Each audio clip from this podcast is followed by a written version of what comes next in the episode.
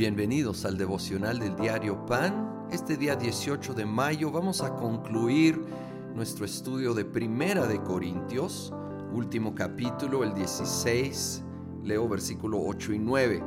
Pero estaré en Éfeso hasta Pentecostés, porque se me ha abierto puerta grande y eficaz, y muchos son los adversarios.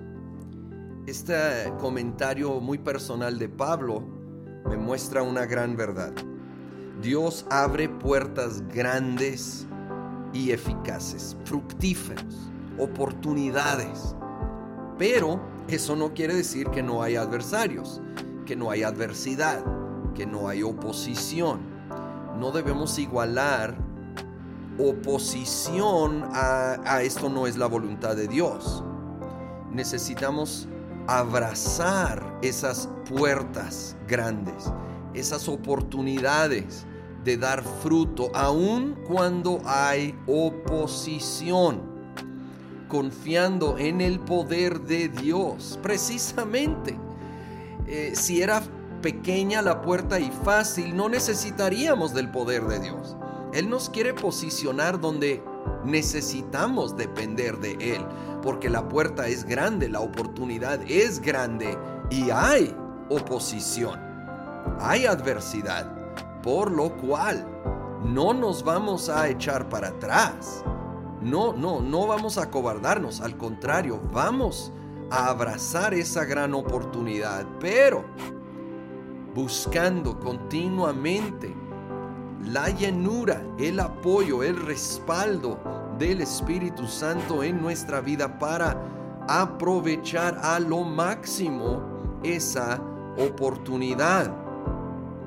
Luego el versículo 13, Pablo ya se está despidiendo y dice, manténganse alerta, permanezcan firmes en la fe, sean valientes y fuertes, hagan todo con amor. Qué excelentes consejos de parte de Pablo, inspirado por el Espíritu. Así que realmente es Dios el que dice esto a los corintios y a nosotros manténganse alerta. Hay que estar a la alerta, no paranoicos, pero sí conscientes de lo que está sucediendo a nuestro alrededor. Alerta para permanecer firmes en la fe. No menguar, no descuidar.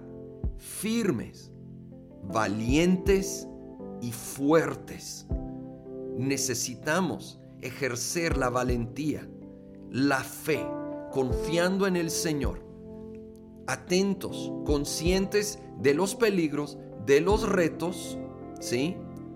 Pero de nuevo, no para acobardarnos. Creo que va de la mano con la promesa de la puerta grande, ¿sí? Consciente tanto de peligros, pero también de oportunidades, de puertas grandes. Y entonces con valentía, con fe, vamos a resistir la obra del enemigo y vamos a avanzar, a cumplir esos propósitos, abrazar esas oportunidades, pasar por esas puertas. Sean valientes y fuertes, pero el 14 luego añade, hagan todo con amor. Hagan todo con amor. Y me recuerda lo que vimos en el capítulo 13 de este mismo libro, esta carta. Que nuestra motivación sea amor en todo. Amor por Dios sobre todas las cosas.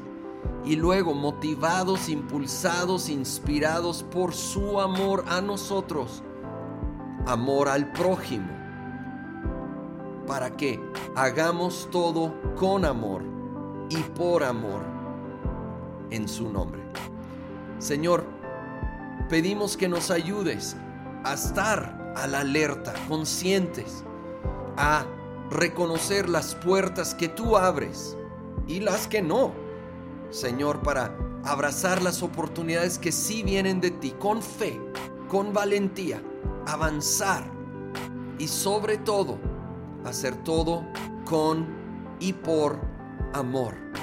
Que te podamos conocer a ti en tu amor en tu gracia, en tu bondad, y de allí ser impulsados a amar cada vez más a todos los que nos rodean, para que tú seas glorificado cada vez más en el nombre de Cristo Jesús. Amén.